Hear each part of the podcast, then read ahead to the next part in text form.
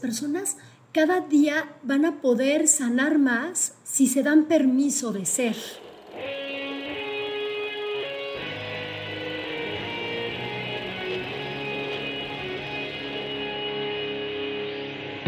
Bienvenidos a Volver al Futuro Podcast, donde platicamos con las mentes que nos impulsan a crear el nuevo paradigma de salud y bienestar, conducido por Víctor Sadia.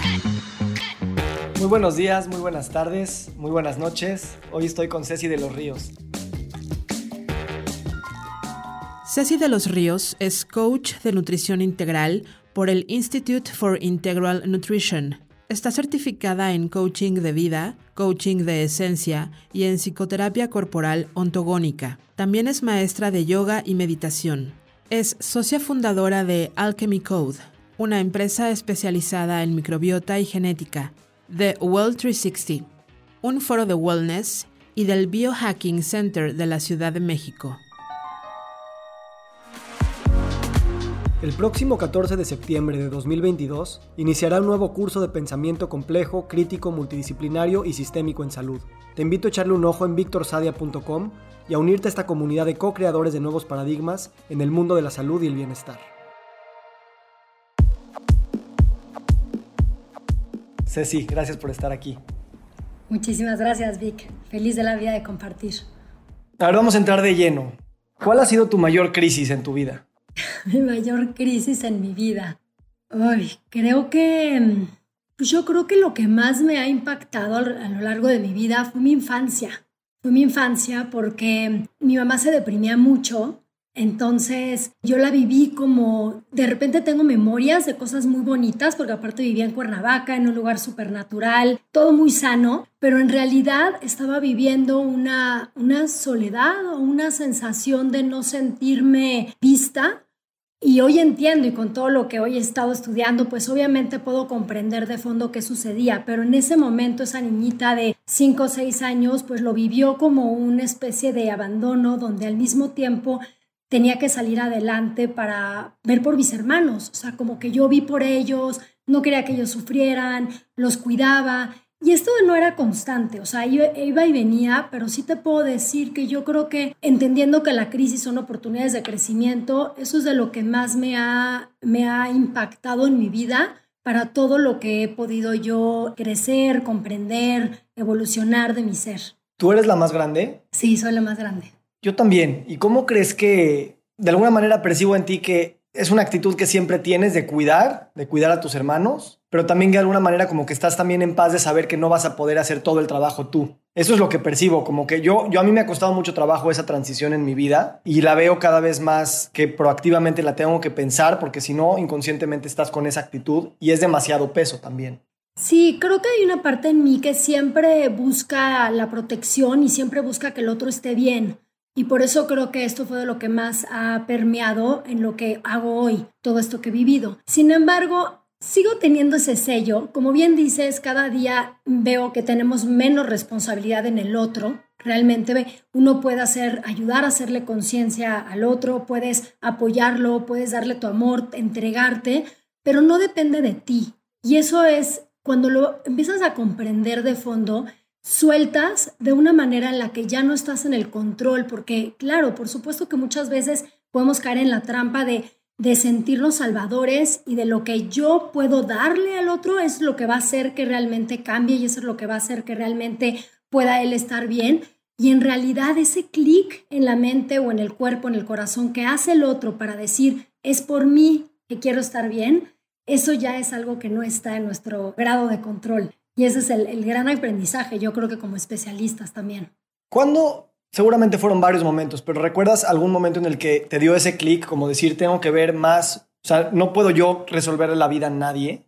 Actualmente me sigue pasando, o sea, tengo una situación familiar donde ha habido algunos problemas de salud fuertes. Esto de la depresión es una constante en, varias generaciones y, lo hemos estudiado porque es muy muy bonito, al, mismo tiempo doloroso, pero es muy bonito ver cómo funciona la genética y si heredamos y si tenemos esta predisposición. Entonces, el poder darme cuenta que, que es una repetición y que de alguna manera cada día hay más herramientas o puedo yo también tener más herramientas para apoyar, Creo que eso es lo que me ha dado el poder estar con el otro, pero al mismo tiempo saber que hasta dónde llega mi lugar. Yo te puedo decir que creo que cada día me siento más clara que lo que hacemos en nuestra vida, o sea, lo que realmente deseamos en nuestra vida, tiene mucho que ver con eso que necesitamos completarnos como una especie de que nuestro propósito de vida es el propósito de completar quizá necesidades, carencias de infancia o quizá deseos, ¿no? Que no, no satisfechos. Pero entonces vamos por la vida buscando todas esas herramientas, todas esas formas en las que podemos ser nosotros, ser nosotros y e irnos completando. Entonces yo creo que parte de lo que yo he querido compartir a la gente desde el diplomado en bienestar integral, que la verdad ya tenemos muchos egresados, muchas generaciones, en las pláticas, conferencias, cursos, en todo lo que pueda dar o en las mismas consultas, es una parte de completar eso, es, es creo que nuestro legado, todos, ¿eh? no estoy hablando nada más de, los especialistas en salud, sino todos, es sanar aspectos de nuestra vida por medio del dar, y suena de repente un poco egoísta y al mismo tiempo súper trascendental, ¿no? Puede ser muy dual esta, esta concepción, pero yo creo que el que nosotros podamos ir ayudando al otro irle transmitiendo, a veces yo he dejado de usar la palabra educar porque creo que es transmitir lo que a mí me ha hecho sentido. Si a mí me hace sentido, me ha funcionado, te puedo pasar ese camino, te lo puedo transmitir de manera que tú veas que sí es viable, se vuelve más humanizado si ya pasé por ahí y te lo puedo compartir. Entonces, bueno, regresando un poquito a mi familia, creo que eso es algo que yo he hecho mucho, decirles, si está en nuestros hábitos de vida, si está en nuestro estilo de vida. Yo también tengo una carga genética de depresión, sin embargo, no es algo que yo haya presentado ni tengo ningún diagnóstico clínico. Por momentos, claro, me siento con un mood swing y me siento cabizbaja, pero sé salir adelante con ciertas técnicas, como por ejemplo, me empiezo a sentir bajoneada de energía y hasta en cierta sensación como medio, medio triste y salgo al sol, empiezo a caminar a la naturaleza, tomo cacao o alimentos ricos en triptófano, me baño con agua fría, hago cosas que yo sé que nuevamente me van a subir la energía o me empiezo a dormir mucho más temprano, obviamente. Entonces, como que puedo salir más fácil de la situación y entonces si lo he hecho yo y si puedo salir así yo, pues es lo que les quiero compartir a los demás, háblese de mi familia o a cualquier otra persona. Ok, te voy a dar una pregunta de seguimiento ahí y luego quiero ir un poquito a tu formación. Cuando estás en esos momentos, cuando tienes un declive, digamos, emocional hacia la depresión, digamos, ¿no? Lo que normalmente sucede es que tú pierdes todo, casi como que pierdes como en la esperanza de que esto va a cambiar, ¿no? Porque toda tu emoción y tu certeza casi intelectual es, no, pues esto ya se fue para allá. ¿De dónde viene esa certeza o al menos esa posibilidad de que salir al sol y bañarte con agua fría y de hacer estas prácticas te van a regresar? Porque yo, yo lo primero que pierdes, no, ya sé que todo eso sirve, pero ahorita de verdad este problema no, no, y entonces es un círculo para abajo. ¿Cómo te das cuenta tú que puedes hacer esas prácticas, pero cuando estás en el momento, no, no después cuando le platicas a la gente? Qué buena pregunta porque lo he pensado mucho, es de dónde sale la voluntad, porque al final estamos hablando de que es una voluntad de decir voy a salirme de este momento. Y con esto no quiero minimizar para nada las depresiones clínicas ni personas que realmente necesitan medicamento. Pero si estás, si no estás en ese lugar, si realmente es un inicio de un estado de ánimo que sabes que te puede llevar a algo, entonces en ese momento para mí es como una rutina, ya lo tengo como una rutina muy clara de decir, yo empiezo a sentirme así, o sea, ¿qué es lo que me truena y qué es lo que me levanta? Lo que me truena normalmente es sentirme no dormir bien, es el número uno, no dormir bien, no estar comiendo a mis horas y estar mucho tiempo en la computadora y metida en un lugar más casa, ¿no? Este, cuatro paredes y un techo. Eso realmente me empieza a hacer ese círculo vicioso. Y cuando me doy cuenta que lo, o sea, si lo freno y digo, hoy voy a hacer las cosas diferentes, es impresionante cómo me cambian. Dos días ya me siento perfecta. Y es cuando me doy cuenta de, no era un tema químico, no era un tema que realmente esté sintiendo que la vida se me está viniendo encima, simplemente es la visión, el lente con el que yo estoy viendo ahorita la realidad y es un lente borroso, es un lente opaco, es un lente rayado. ¿Por qué? Porque no he dormido bien, porque no me siento bien, porque no, no me he cuidado. Entonces tiene mucho que ver con eso, con que saber detectar en qué momento estás llegando al punto para que no se vuelva una bola de hielo, pero también por otra parte, la voluntad creo que nace de la conciencia. O sea, es como un, están muy de la mano, están ahí como son, hay un romance entre la voluntad y la conciencia, porque por una parte la conciencia es, me doy cuenta de las cosas y eso tiene una implicación de observación constante. Entonces creo que parte, partiríamos del número uno, que es necesitamos fomentar y cosechar nuestra propia autoobservación para saber en qué momento de nuestra vida estamos. Entonces, bueno, primero tiene que ver con esta observación y cuando estamos en esa autoconciencia nos podemos dar cuenta dónde estamos flaqueando y cómo podemos romper ese círculo. Y creo que es ahí donde viene la voluntad.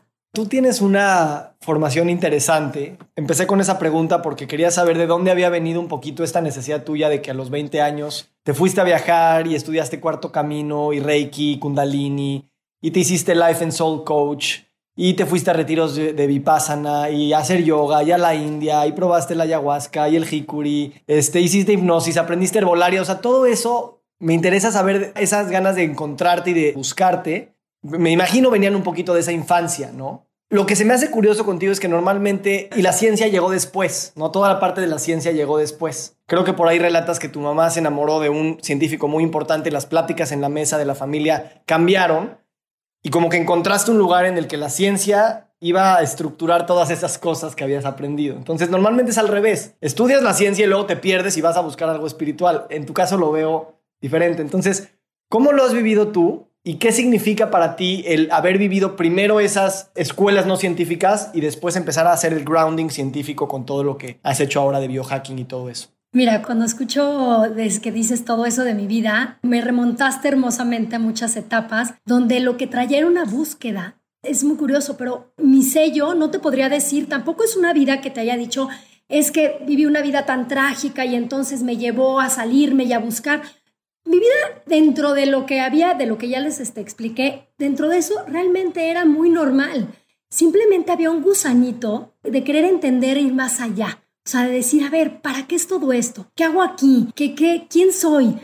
Tenía esa curiosidad y al principio fue desde la iglesia católica. Yo fui misionera y entonces me iba a los pueblos y ahí construía casas y compartía el mensaje. Entonces realmente no era como algo de querer, de ese disruptivo, de querer hacer un cambio, sino sino simplemente era, a ver, ¿qué hacemos? ¿Qué, ¿Qué onda con esta espiritualidad? ¿Qué somos como seres humanos? Y entonces, a partir de ahí es que quise comprender. Entonces, sí, mi primer camino fue espiritual y mi primer camino era, mucho me lo dio el haberme ido a Barcelona a estudiar una maestría porque tenía, yo creo que fue 21 años y en ese momento de mi vida dije, quiero saber quién soy. Y mis papás, muy lindamente, con tal de que su hija estudiara una maestría, pues me pagaron mis dos años de vivir en otro lugar. Pero en realidad yo traía una misión particular muy clara, que era qué traigo en la maleta, qué es mío y qué es de mis papás, o del sistema que me había estado, este, pues nada, todo el sistema, desde religioso, porque también por eso después me fui a la India y estuve estudiando yoga,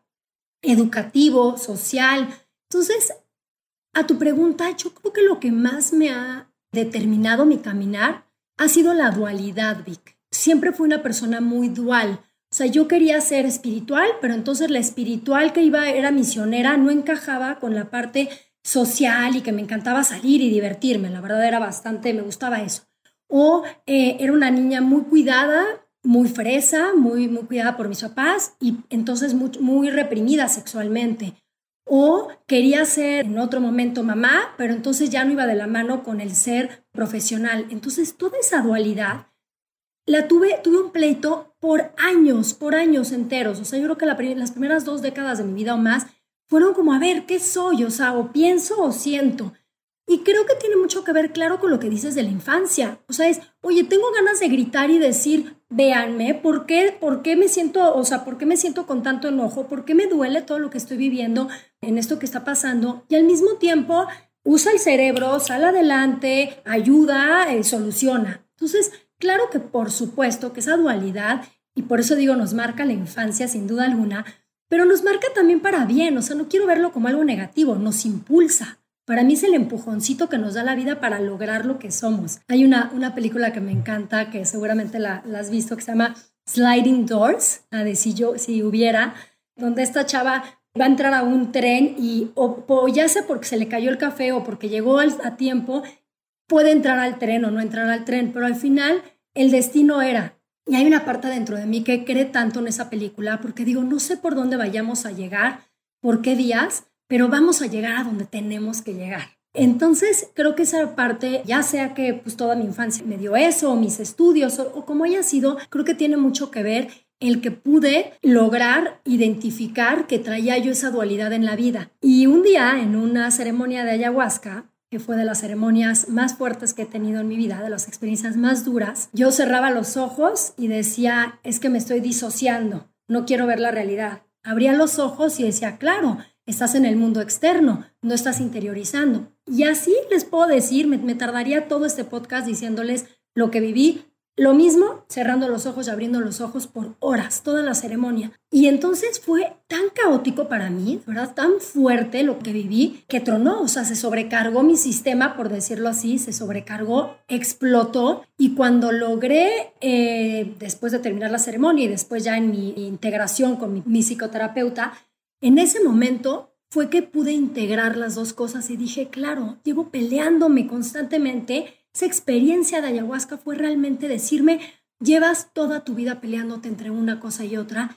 y todo forma parte, o sea, se puede todo, esa integración eres tú. Entonces a partir de ahí creo que fue cambiando mi vida y es que pude compartir y, hoy en día hago lo que hago porque pude integrar esas partes de mí. Sabes, esto lo hemos hablado, ¿no? Tú me decías que oías algunos episodios del podcast y te chocaba mucho esta idea de que los, las personas que yo entrevistaba a veces estaban en esta dualidad, de que tenían que escoger un rol y no podían integrar varios roles en sus vidas. Tienen que ser una u otra, ¿no? Y, y tú dijiste, no, pues yo puedo ser hippie y también puedo ser biohacker y puedo también ser fresa, pero también puedo ser aventurera y todo eso. Y yo creo que esto que tú dices, yo también lo he pensado cañón, ¿no? Porque esas etiquetas o dualismos, como le llamas, nos ayudan muy bien a decirnos quién somos, pero esas se, craquean bien rápido y más en una sociedad tan acelerada y tan abierta como la nuestra.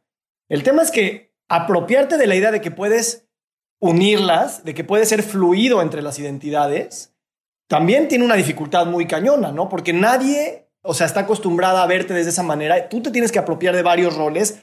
A fuerzas no vas a ser el experto y el mejor y que nada se te caiga. Y al mismo tiempo es como decirte, sí puedo todo y nadie afuera te lo va a validar, ¿no? Entonces, eso me encantaría escuchar. ¿Cómo ha sido para ti esa idea de lo integré a nivel cognitivo y emocional, pero también a nivel performativo, en tu rol social, en tu rol económico, en tu rol familiar, esta fluidez? Pues mira, me sigo construyendo. Entonces, es prueba y error mucho de lo que vas, vas haciendo en la vida, pero hoy te puedo decir que me siento muy bien poder ser mamá, amo, amo estar con mis hijos, pero al mismo tiempo también me fascina mi trabajo. Entonces busco la manera de ligarlo y por otra parte me encanta tener mis espacios introspectivos. Justo este fin de semana fue un espacio que lo deseaba con toda mi alma porque estuve sola, sin hijos, sin novios, sin nada, ni nada en la vida. Entonces estaba yo conmigo y dije, qué delicia me hace falta tanto esto, pero al mismo tiempo pararme en un, este, en un escenario a compartir, a transmitir, a dar una conferencia con mucha gente me apasiona. Entonces, creo que es ir embonando y el ir viendo qué te hace sentir bien. Yo creo que lo que venimos a esta vida es experimentar. O sea, nos gusta mucho decir, eh, vengo a encontrar la paz en mí, o vengo a ser feliz, o vengo a, no sé, a todo lo que nos vayamos creyendo que son nuestros objetivos de vida, pero en realidad estamos aquí para experimentar y el resultado, pues está abierto al mundo, ¿no? Está abierto al azar, ¿no? De lo que vaya sucediendo. Entonces, yo creo que en mí es una parte de mucha experiencia, de estar viendo, a ver, ¿me hizo sentido o no me hizo sentido? ¿Cómo se siente esto? O sea, estarme monitoreando, ¿cómo se siente? ¿Se siente bien hacer esto? No, ya no se está sintiendo bien, entonces ya no lo integres en la ecuación. ¿Sabes? O sea, porque, porque si, no, si no parecería que es una fórmula nuevamente. El poder hacer todo se vuelve una fórmula y en realidad al revés, justo al revés, es experimentar y ver qué te está haciendo bien. Y cuando ya no, pues se cambia. Y bueno, me preguntabas a nivel, a nivel de lo que hago, a nivel de, de mi práctica profesional en términos de salud y bienestar. Mira, cuando yo estudié la carrera, hice una tesis que curiosamente después la encontré en una caja cuando me mudé y era una revista, porque estudié comunicación, era una revista donde hablaba de diferentes temas. Y entonces esa revista era temas de conciencia, del ejercicio, conciencia física, conciencia ambiental, conciencia social, o sea, era un tema de conciencia. Yo no tenía la menor idea que había hecho eso, la verdad se me había olvidado, porque no fue como tal una tesis, fue un trabajo, un trabajo final. Y entonces cuando lo encontré, después de 15 años, ya viendo estudiar todo lo que he estudiado, dije, wow, o sea, qué increíble. O sea, la tenía clara desde mis 17 o 20 años. Simplemente necesité buscar diferentes herramientas para poder unificarlas. Entonces, cuando creé el diplomado en bienestar integral, que, que imparto desde hace ya como ocho años en el Colegio de Imagen Pública, ese diplomado, cuando hice el programa, era, ¿qué voy a poner? ¿Qué quiero que la gente aprenda? Y entonces fui integrando todas estas diferentes áreas que tienen que ver con la parte social, ambiental, tu cuerpo, de tu cuidado este, físico, la parte de tu casa, tu espíritu, tu autoconocimiento, etc. Entonces, es la integración de diferentes cosas la que realmente nos hace poder transformarnos a nosotros mismos y ayudar a otros que transformen su salud.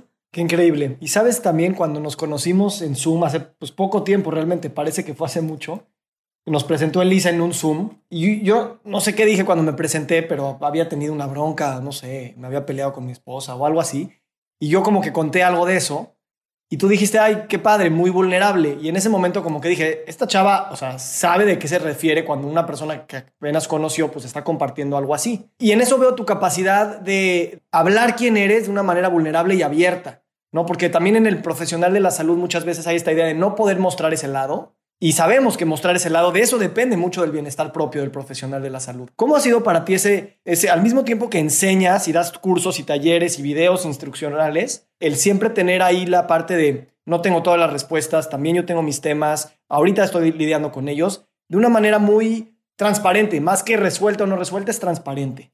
Lo comparto porque así creo que la gente también se puede identificar. Por una parte, las personas que quieren sentirse bien buscan ideales y en lugar de profesionales que los van a ayudar. Y la verdad es que yo no soy un modelo como tal de salud en todos sus sentidos. O sea, estoy buscando mi salud, tengo buenísimos hábitos porque cuido mucho que, que la calidad de mi vida me ayude a enfocar mis metas, pero en realidad también tengo mis temas, también me he tronado, me ha dado una fatiga adrenal por tanto que quiero hacer y me doy cuenta que tengo que pausar. También he tenido mis contradicciones y mis incoherencias en la vida o incongruencias y creo que las personas cada día van a poder sanar más si se dan permiso de ser. Entonces, si el modelo es demasiado alto, es inalcanzable y por lo tanto los que van, los que, los que son sanos, pues están tan lejos que entonces mejor me quedo como estoy. Y en realidad no. En realidad para mí la salud es muy diferente, o sea, tenemos que redefinir el enfoque de la salud, porque la salud y el bienestar para mí tiene que ver mucho más con vitalidad, con gozo, con pasión. Y si nosotros entendemos que todo nos tiene que llevar a ese gozar, cambiamos el concepto de salud, porque hoy en día es, es metódico, es aburrido, es restrictivo, es limitante. Así la salud. No, pues nadie quiere estar sano, la verdad. o sea, qué difícil estar sano si es así. Qué padre poder apasionarte de las cosas y tener vitalidad, pero ¿qué pasa? Que si lo que tienes te da vitalidad y tiene pasión y te emociona y te motiva y es el drink y el, ¿no? la salidita con los amigos y la desvelada y el, pues claro que entonces hay el bueno o el malo, o sea, el diablito o el angelito, o sea, porque está muy dual. Nuevamente vamos a integrar las cosas. Se puede disfrutar, se puede estar sano, se puede tener vitalidad y se puede tener tu trabajo, tus hábitos, todo lo que haces en la vida. Entonces, si logramos redefinir ese concepto, vamos a acercar a la gente a que quiera estar sano y vamos a acercar a la gente a que realmente los hábitos no sean complicados y, demandantes y de flojera, sino realmente sean como una parte de una vida divertida y que te gusta vivir. Sabes, por eso ahorita hay como mucha importancia en, ahorita se está definiendo el término biohacking, ¿no? Tú te dedicas mucho a eso. Y en ese sentido, para mí también es importante tener cuidado a la, hora de definir este concepto, porque de alguna manera sí es usar la mentalidad de un hacker, usar shortcuts, usar hacks, ¿no?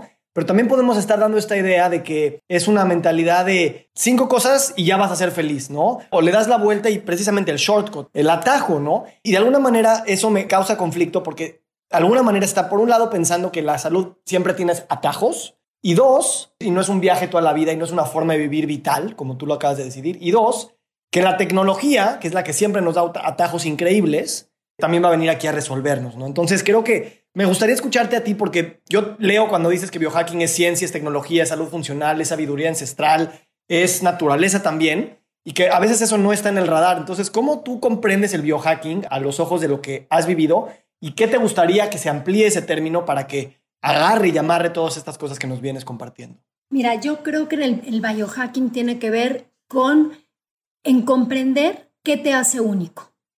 Si logras comprender qué te hace único, ya sea por diferentes métodos, por tecnología, porque claro que te va, te va a funcionar entender tus métricas con gadgets, ya sea por ciencia, porque claro que te va a funcionar saber tu genética, tu microbiota, tu química sanguínea, o por automonitoreo, por una conexión interna que te genera esta mayor información de quién eres, ¿no? Tú mismo, una conexión interna, o un journaling que estás escribiendo, un qué pasó antes, qué comiste, cómo te sentiste, qué pasó después, qué síntomas tuviste. O sea, hay muchas vías para conocerte, pero si podemos lograr saber qué nos hace únicos, vamos a poder descifrar por eso hay la palabra hack. Vamos a descifrar, vamos a decodificar qué es lo que a ti te toca en la vida, qué te toca el corazón, qué es, cuál es esa forma en la que vas a hacer el cambio. Queremos, los que no somos especialistas en salud, creemos que vamos a lograr hacer el cambio diciéndoles y educándoles cómo o dándoles este, estos cuatro o cinco cosas que tienen que hacer, o diciéndolos que dejen de comer tales alimentos. Pero en realidad no a todo mundo le llega de la misma manera. Es increíble. Hay gente que le puedes llegar a la salud de maneras, o sea, increíbles. Mira, lo podemos ver ahorita con todo lo que está pasando del ice bathing, de lo del hielo. O sea, la gente se está acercando a la salud porque se hizo un trend meterse a una tina de hielo y cada mes veo más gente queriendo mejorar sus hábitos a partir de una cosa como esa. ¿Quién hubiera pensado eso? En otro momento era anuncios de come frutas y verduras en la televisión. O sea, se está reinventando todo este tema de salud cada vez más y eso es lo que tenemos que entender, que el biohacking lo que nos da es comprender qué necesitas tú. Es una bioindividualidad máxima. Yo le digo una ultra personalización que además de todo te va a llevar a tener una versión optimizada de ti mismo. Vivimos como que a medias ya no estamos en todo nuestro potencial, en todas nuestras capacidades. Estamos como estresados, sin energía, dormimos mal. O sea, es una constante, ¿eh? lo veo en consulta todo el tiempo. Seguramente tú también. Ya no se vale, tenemos que romper eso, tenemos que vivir con nuestro máximo potencial, realmente gozar la vida, tener vitalidad, ser felices. Y si, y si el biohacking te da las herramientas para poderte dar una salud divertida, Entiendo lo que dices, no cosas rápidas, ya la vida no es tan rápida y tenemos que poder generar un buen hábito. Estoy de acuerdo, pero si yo ahorita te digo que una persona le puede cambiar la vida si duerme bien, se despierta temprano, se baña con agua fría, cuida sus ventanas de alimento con el ayuno, ciertas cosas que realmente comparte mucho el biohacking, de veras sí te puede cambiar la vida si lo haces rutinariamente. Entonces, es, te entiendo perfecto, no minimicemos, creo que la clave es comprender el detalle, que el biohacking ayuda a comprender esa unicidad, ese detalle, pero unido a la totalidad. Y eso nos lo da también las prácticas de la medicina ancestral, porque, porque el biohacking une mucho toda esa sabiduría ancestral que hoy es validada científicamente, que eso es lo bonito. Hoy puedes entender que la yoga te va a impactar, te va a encender 117 variantes genéticas, o sea, hay un estudio así, que te ayudan a sentirte mejor y a tener mayor salud. Hoy puedes comprender que si haces ejercicio no solamente es porque hay que estar activos, es porque tu sistema de circulación va a vasodilatarse y por lo tanto va a subir más sangre al cerebro y te vas a sentir mejor. Claro, las endorfinas se detonan. Entonces, todo hay una validación científica de cosas que ya se han dicho por siglos atrás y que sabían ancestralmente. Exacto, y por eso vale la pena definir para qué estamos optimizando, ¿no? Porque a veces también esa palabra puede ser optimizar para tener una hiperproductividad o hiperatención o hiperperformance deportivo. Y me gusta cuando dices es vitalidad, es, es sentirte feliz, sentirte consciente y ese tipo de cosas, pues claro que abarcan muchísimas más áreas de las que usualmente pensamos que optimizar es como una sola cosa, ¿no? Y más con el, yo con biohacking nada más tengo cuidado cuando todo es como muy tecnológico, simplemente, no porque no podamos usar la tecnología, sería tonto tomar esa postura, simplemente es no pensar que la respuesta está en los gadgets, sino en lo que eso te da de información, conocimiento, eh, práctica y información que a ti te, te, te funcione. Y entonces déjame decirte un punto que, o sea, no es controversial, pero va a sonar, que es parte del biohacking es la automedicación, ¿no? O sea, claro que no queremos automedicarte, pero de alguna manera tú eres el que te vas a terminar conociendo más a los ojos de todos los especialistas que vas a ver, de todos los diagnósticos que vas a sacar. Entonces, a final de cuentas, lo que sí quieres es transferirle la autonomía al paciente para que él pueda decidir qué, cuándo y cómo. Claro que va a ser una larga curva y pueden haber problemas, ¿no? Pues te fuiste de más con una dieta o lo que sea. Pero creo que sí es parte de decir, sí te estás dando esta posibilidad de automedicarte, por así decirlo. Sí, yo creo que es un poquito más autosuplementarte, pero tienes toda la razón. Sí, mientras más nosotros eh, nos volvamos partícipes, por eso la nueva salud, y eso, y eso lo marcan eh, muchas, muchas corrientes, es preventiva, te ayuda a prevenir este, enfermedades, riesgos, pues si, si tienes una salud óptima vas a vivir muchos años, pero en salud, no en enfermedad.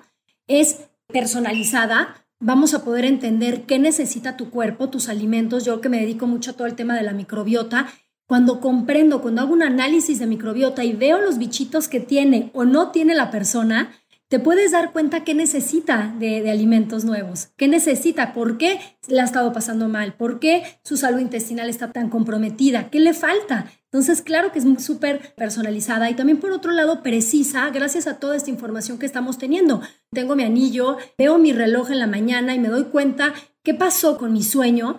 Y claro, llega un punto, ahorita no lo he cargado hace como dos semanas, y llega un punto donde la verdad es que ya, ya te conociste en algunos aspectos y después lo sueltas, no es para todo toda la vida. Pero si quiero entender qué está pasando en mi cuerpo, me puedo poner un monitor de glucosa y puedo comprender cuándo sube, cuándo baja el azúcar y darme cuenta. Por ejemplo, yo no sabía que tenía temas con que si tomaba alcohol me daba hipoglucemia.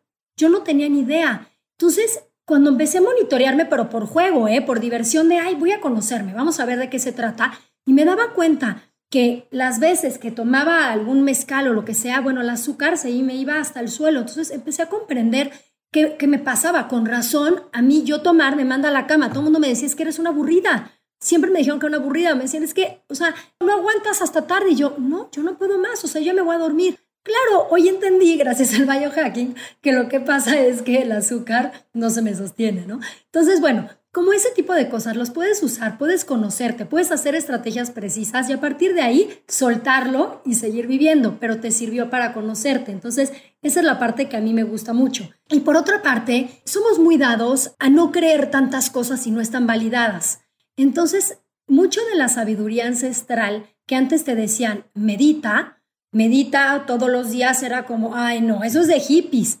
Pues hoy ya está comprobado científicamente todos los beneficios que tiene para tu mente, que tiene para tu salud, para tu cuerpo, para tu sistema nervioso, tu nervio vago, etcétera, estar haciendo respiraciones y meditar. Si lo entendemos desde ahí, le llega a más personas que nada más a la comunidad que antes meditaba, tomaba jugos verdes y hacía yoga. Entonces, por eso el biohacking me gusta porque amplía la comunicación y el mensaje a muchas personas que pues no tenían un poco de cabida en, este, en estos cambios, ¿no? Que, que no se van a meter a hacer yoga van a, van a estar metidos en eso, pero sí quieren transformar su vida. Entonces le podemos llegar a toda esa gente que, está, que ya está hecha así, desde los jóvenes que ya usan la tecnología, desde gente empresaria o emprendedores o gente de, de oficinas que usan mucho la tecnología y que saben que ahora la pueden usar a su favor. Yo, yo conocí a una persona que donde entró y donde pudo hacer esos cambios de vida fue a partir de estar ayunando, realmente le benefició enormemente el ayuno, pero no lograba ayunar hasta que bajó una aplicación, le daba estrellitas cada vez que ayunaba más de X, 14 horas. Y se motivó tanto que no te puedes imaginar el cambio que hizo en su cuerpo, los niveles, cómo le bajaron, cómo mejoró su estilo de vida, todo, y le motivaban las estrellitas. Yo te podría decir, yo no creo que esa sea la forma, deberíamos querer cambiar por la conciencia, pero si a una persona le llegaste por las estrellitas, bienvenidas las estrellitas del universo a nuestra vida.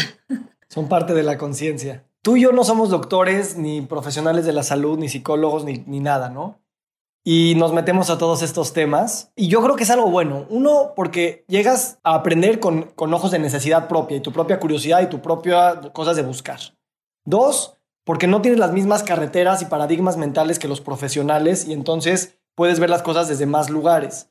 Y tres, como no te sabes el jargon de, cómo ellos lo explican, pues lo puedes explicar mejor. Entonces yo esto lo veo como algo muy bueno. Los profesionales de la salud luego se enojan con nosotros porque no, fuimos 10 años a matarnos en la, a la escuela, Pero también ese es parte del problema, ¿no? Porque la salud, y más en el contexto hoy que lo entendemos de manera sistémica, pues no puede estar en monopolio de nada más los profesionales de la salud. Esa es parte del problema, ¿no? ¿Cómo tú sientes que este tema de experimentación personal y de ser como un outsider de la salud te ha ayudado a, no solamente a ti, eso es claro, sino también a invitar a otras personas, pacientes, clientes o proyectos empresariales que, que traen un discurso un poquito diferente, mucho más de experimentación personal y menos de ciencia top-down? Me ha ayudado porque me ha ayudado a integrar distintos aspectos. Entonces, en mi propia eh, experiencia de vida, como eh, con estas ganas de crecer, de aprender, etcétera, he estudiado diferentes cosas. Hoy entiendo que son parte del ser humano. Entonces me ha ayudado a comprender en mayor totalidad, tampoco puedo decir en su totalidad, pero en, en mayor amplitud, qué necesita el ser humano. O sea, hoy meto a la conversación de mis sesiones de salud este, funcional y de, y de bienestar en mis consultas el propósito de vida el cómo conectar con tu esencia. Y realmente, es más, ayer escuché, eh, bueno, vi un, post que puso el doctor Hyman que decía, mucha salud, muy buena alimentación, buenos hábitos, buen sueño, etc. Pero si tus relaciones sociales o tu propósito de vida no está claro, todo lo demás quizá no vaya a estar bien. Entonces, claro que meter a la salud estos temas o el tema de la sexualidad, Vic, muy pocas personas hablan de sexualidad cuando hablamos de salud y bienestar. Es impresionante eso. Y yo veo que muchos de los problemas en la actualidad es por una, una deficiencia hormonal, pero no nada más bioquímica, sino porque hay una insatisfacción, porque no hay líbido, porque no hay conexión con la pareja, o porque no hay una buena autoexploración de ti mismo, de qué te gusta, qué no te gusta. Y realmente eso habla mucho de tu personalidad. Entonces, cuando estudió bioenergética y, y psicoterapia corporal, la verdad es que yo te puedo decir que gran parte de mis consultas es eso, porque ahí te puedes dar cuenta dónde están los bloqueos corporales que van a ser la raíz de muchos síntomas. Dónde se está quedando atorada la respiración, dónde la persona tiene una emoción que no salió a tiempo y por lo tanto se ha viniendo gestando hasta convertirse en una enfermedad. Entonces, cuando te das cuenta que la raíz puede ser emocional o puede ser por una creencia o una, una necesidad, como decía hace rato, de infancia no resuelta. O puede, y eso es lo que le está llevando a no sentirse bien y no tener vitalidad actualmente, pues puedes trabajar desde ahí. Entonces, yo creo que los diferentes aspectos que conforman la salud, por supuesto la parte biológica es importantísima y por eso eh, eh, tan, tan importante es la medicina de estilo de vida, la salud funcional, la nutrición como tal, o sea, por supuesto, sin embargo, si no lo integras con lo demás, se queda flojo, no, no, no hay una, no está completo. Entonces yo creo que esa parte de cómo se pueden integrar los distintos aspectos es lo que verdaderamente ayuda a sanar a la persona. Y no nada más que tú sanes al otro, porque eso ni siquiera funciona así y es participativo. La otra persona tiene que volverse, yo digo mucho, yo no quiero pacientes, quiero activos, ¿no? Personas que realmente accionen en su bienestar y quieran hacer un cambio, porque esos son los, llamémosle, clientes o personas que realmente vas a lograr ver resultados a largo plazo y que su vida tenga un cambio. Claro. Cuando entra un activo por la puerta, luego, luego sabes que te va a ir bien. Una cosa que tú hablas mucho es esta interconexión que tenemos con los microorganismos que habitan por todas partes, ¿no? Ahorita hablando de sexualidad, también veo que has estudiado sexualidad sagrada, energía orgásmica y de cómo la homeostasis de los ecosistemas es precisamente basada en la diversidad, ¿no? Que buscamos pues siempre ampliar, ¿no? Que de alguna manera los ecosistemas se mantienen porque hay una diversidad. Yo esto me encanta a nivel científico, creo que a nivel de entenderlo es fascinante, pero también creo que es como, de alguna manera, como sentirlo, ¿no? O sea, yo a veces como que quiero sentir los bichos que soy, pues soy más bicho que humano, ¿no? Y de alguna manera tenemos esta identificación con el ego, con el yo, con la persona, con el cerebro como si fuera la casa de la conciencia. Y no esta parte como mucho más cósmica, vibrante, energética, que todo está sucediendo a mil millones de kilómetros por hora en dimensiones enormes y chiquitas. No tenemos las palabras para poderlo explicar, ni la ciencia para poderlo predecir, pero podemos de alguna manera vibrar en esa frecuencia y decir, wow, no manches, qué cosa tan increíble. Por ahí me encontré una meditación tuya, ¿no? Que hablas un poquito de que somos todas esas cosas. Creo que es muy importante, más allá de convencernos intelectualmente que estamos interconectados, sentirnos interconectados. Qué hermoso lo pusiste, porque en realidad siempre trato de, de compartir desde eso. Somos micro y macro. Y hoy en día estamos más dados a creer en un Dios o creer en algo superior espiritual que tampoco vemos o tampoco tenemos contacto del todo y no creemos en que gracias a este microcosmos estás vivo. Entonces, tiene que ver mucho con esta concepción de decir, quizá la máquina que mueve a Dios son todos estos microorganismos. Yo ya me estoy yendo muy, muy filosófica, pero en realidad o sea, estamos hablando de que tus microorganismos son los motores de gran parte de las funciones de tu cuerpo. Son los que están produciendo muchas sustancias para el sistema inmune, para no inflamarte, mil cosas, pero entre esas sustancias están produciendo neurotransmisores que se conectan con los neurotransmisores del cerebro. Entonces, si hablamos de la parte, una cosmovisión mayor, ¿no? un macro, en realidad, ¿de dónde entramos? ¿Cómo podemos conectar con todo lo superior? Por medio de la glándula pineal, el famoso tercer ojo o esa, capacidad intuitiva de percepción mayor. ¿Quién detona, más bien, qué hay en esa glándula pineal que ayuda a detonar esos estados mayores de conciencia? Pues son todas estas sustancias. Entonces, capaz que ellos son los promotores de que realmente podamos conectarnos con nosotros, pero también con el todo. El poder entender estamos vivos desde que los microorganismos crearon vida en la Tierra. O sea, hongos, arqueas, virus, eh, bacterias, fueron los primeros que habitaron la Tierra por años enteros. Y ellos fueron formando. Hay una concepción muy bonita, en algún momento la, la leí que decía, quizá los microorganismos nos están usando para ellos procrearse y para ellos subsistir en la Tierra.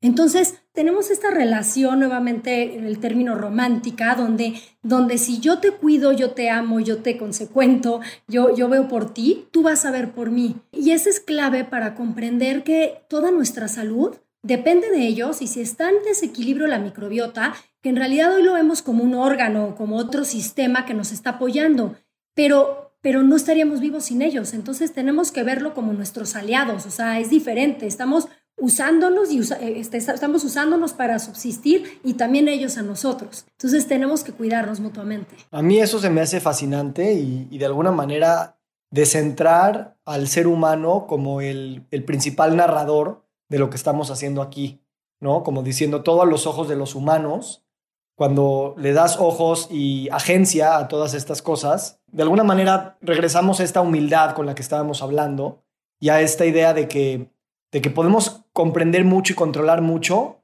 pero no caigamos en la arrogancia de que podemos saberlo todo. Y creo que eso también es parte de la definición de salud. Tú lo has dicho, es como la curiosidad, la experimentación, y es siempre tener las posibilidades abiertas y no pensar que la supercomputadora, como en un microchip, van a poder definir y controlar esto para siempre. No sé si esto te hace sentido. Totalmente. Totalmente, y es algo que hace rato que decías de todo el sistema de salud, pues no lo sabían. Tenemos menos de 20 años de haber sabido esto y hoy está tomando una fuerza brutal y es lo que está ampliando la conversación de cómo prevenir enfermedades y antes no se sabía. Entonces, eso nos vuelve a marcar, sin minimizar obviamente a nadie, pero nos vuelve a marcar el que todos estamos aquí aprendiendo, todos estamos experimentando y estamos buscando cómo ayudar al otro desde un mejor lugar. Y desde ahí es desde donde, realmente podemos compartir y podemos generar esta mayor conciencia al otro de saber que por eso, nuevamente digo, eres único. ¿Quién habita dentro de ti? Si conoces quién habita dentro de ti, no nada más tus microorganismos, habítate tú. ¿Quién está dentro de esa casa? Yo siempre comparto que tu observación es la mejor tecnología y herramienta que puedes tener en la vida si sabes conectarte contigo, y conectarte de verdad me refiero a comí esto, me generó esta sensación, pero al mismo tiempo estuve con personas que me drenaron la energía o pasé mucho tiempo en las redes, o, sea, cada una de estas cosas que realmente tú puedes ir aprendiendo qué te drena a ti. Y no es lo mismo lo que me drena a mí que lo que te drena a ti, o a todos los que nos están escuchando. Entonces, si logras detectar qué te da ese booster, esta, esa vitalidad, y qué te la quita, entonces vas a poder acercarte mucho más a que tu salud y tu esté alineada a todo tu, tu, forma de vivir. Me encanta que lo dices, ¿no? Y ese es el pensamiento científico en su mejor expresión, es la observación, ¿no? Y las culturas y las medicinas ancestrales pues era pura observación a lo largo de los siglos y entonces se quedaban estas cosas. Justamente porque pues yo solito voy viendo y creo que eso es algo muy padre que de alguna manera en este siglo muchos de los que nacimos ya en un mundo muy tecnológico de alguna manera crecimos con la idea de que alguien más ya lo sabía y yo no me tenía que observar tanto para saberlo.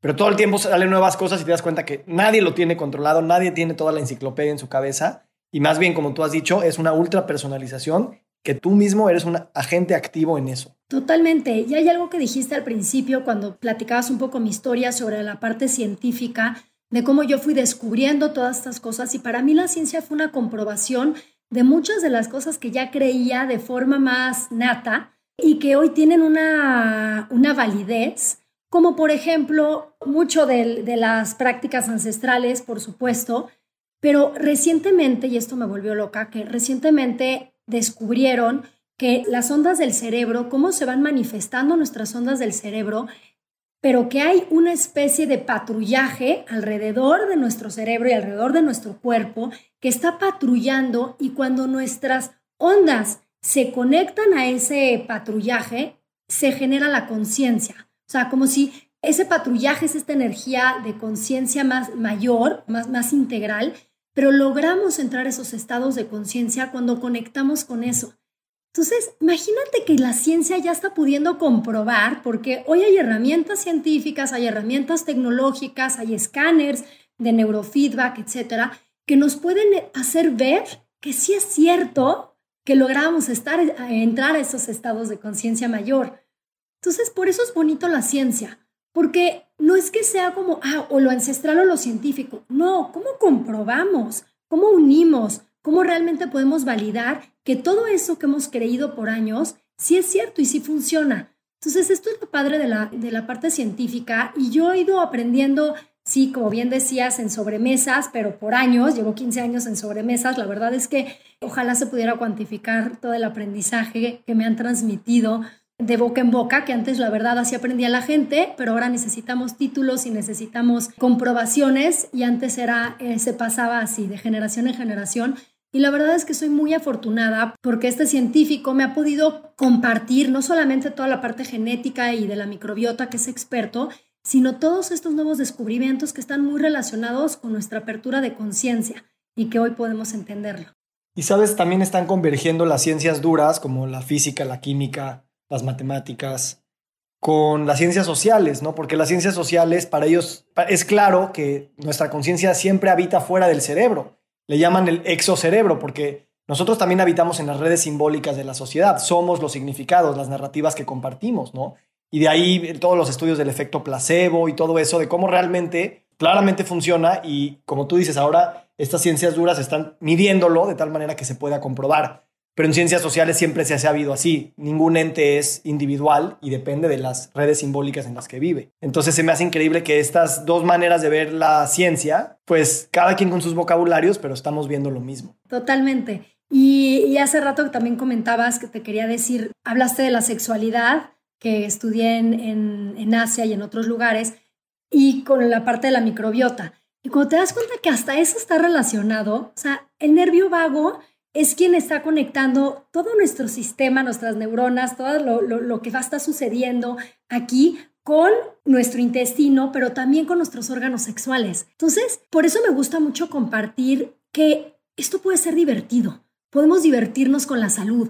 Hay personas que pasan tres años, tres meses, tres días, tres minutos, tres segundos en un templo encontrando la iluminación y hay personas que moviendo su energía sexual pueden llegar a un orgasmo cósmico e iluminarse.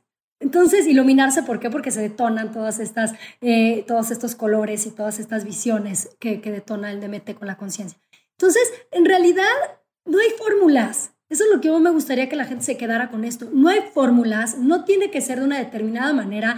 Tú puedes estar sano, disfrutando, gozando y sabiendo qué es lo que a ti te mueve en la vida.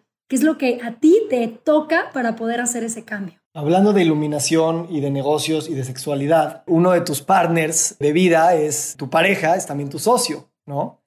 Entonces, ¿cómo han hecho ustedes para desarrollar técnicas y metodologías donde las dos relaciones puedan cohabitarse y también encontrar sus espacios. Por ahí sé que tienen dos chats separados, el personal y el laboral, pero ¿qué retos aún tienen por, por seguir? porque ahí está, ahí está la gran promesa, ¿no? El, orgasmo este, sexual, el orgasmo de, los negocios, el orgasmo de estar, estar en esta vida, lo estás compartiendo con el espejo más fuerte y también con la persona con la que más puedes chocar por lo mismo.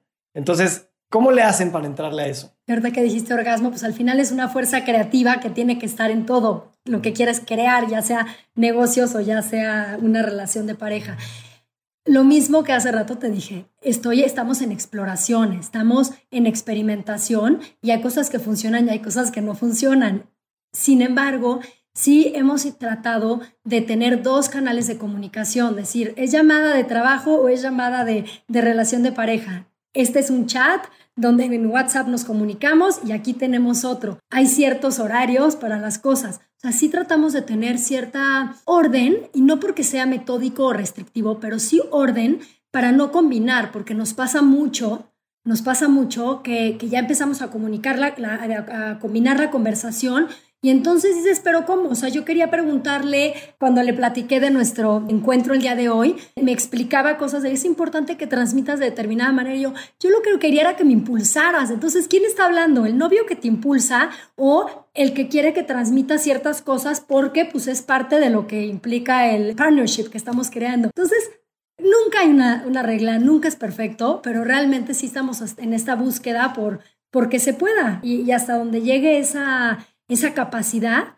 pero lo que queremos es, creo que tenemos una misión parecida. Los dos queremos dar, transmitir, dar un legado, comunicar, compartir a la gente. Entonces, cuando tienes una misión en común, yo creo que ahí las fuerzas, me voy a meter mucho, muy en Star Wars, pero yo creo que las fuerzas se alinean para apoyarte. Me encanta. Ceci, yo desde que te conocí y mucha gente que me ha hablado de ti me dicen es que tiene una luz muy bonita, caes bien, además de que eres muy inteligente, hay una cierta naturalidad y hay una cierta soltura en ti, que yo creo que eso es, de alguna manera es como atractivo, es como, quiero estar cerca de esa persona porque no lo tiene resuelto, pero te dice, vamos, ¿no? Y eso es a final de cuentas lo que uno quiere con un amigo, con un colega, con un profesional que te vaya a ayudar.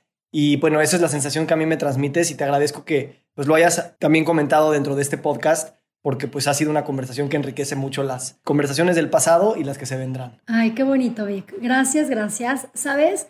Yo creo que cuando me encantó compartir desde el corazón, porque cuando más comparto desde el conocimiento, creo que viene desde una necesidad de, del miedo, o sea, de decir, a ver, que me acepten, que vean que sí sé, porque cuando estamos en esto, y, y seguramente tú lo has sentido, eh, estamos en este medio, dices, pero sí sabe o no sabe. O sea, qué padre compartir desde el corazón, pero ¿quién quieres que te cure? ¿El que comparte desde el corazón o el que sabe? Y la verdad es que hemos estudiado de una manera distinta, quizá no con un título de nutrición, psicológico, médico, etcétera, pero hemos, llevamos muchísimos años estudiando y, aprendiendo y experimentando y, en, en, campo, me refiero, o sea, ya trabajando con gente y ayudándoles.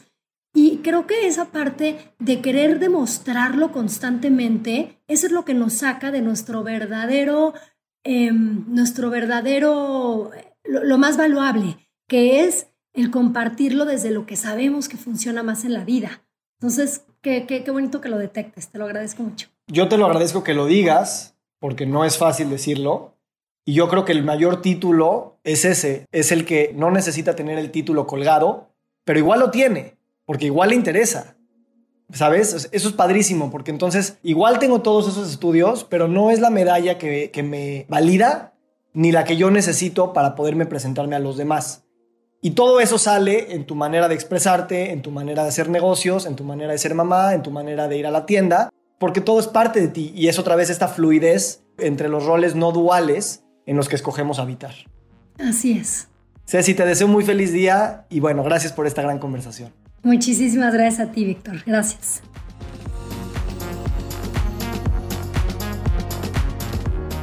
Estoy muy emocionado porque el 14 de septiembre del 2022 vamos a iniciar un nuevo curso de pensamiento complejo, crítico, multidisciplinario y sistémico en salud. Te quiero invitar a que le eches un ojo al temario en victorsadia.com en la sección de cursos. Este es un curso que está lleno de contenido y que nos va a ayudar a repensar la salud desde distintas ópticas, no solamente la médica y la fisiológica, sino también la cultural, social, política, económica, agricultural, y darnos cuenta que la definición de salud es algo que de alguna manera rebasa lo que estamos acostumbrados a pensar y a vivir de manera sistémica. También hablaremos de los nuevos paradigmas de salud y bienestar como medicina funcional, medicina de estilo de vida, wellness, coaching, y además estaremos siempre en contacto con nuestros viajes personales a través del viaje del héroe y de sanar y de a través de la vulnerabilidad reconectar entre nosotros como comunidad y como co-creadores de nuevos paradigmas de salud y bienestar. Échale un ojo al temario y espero poder compartir este espacio contigo y todas las personas que pensamos de esta manera.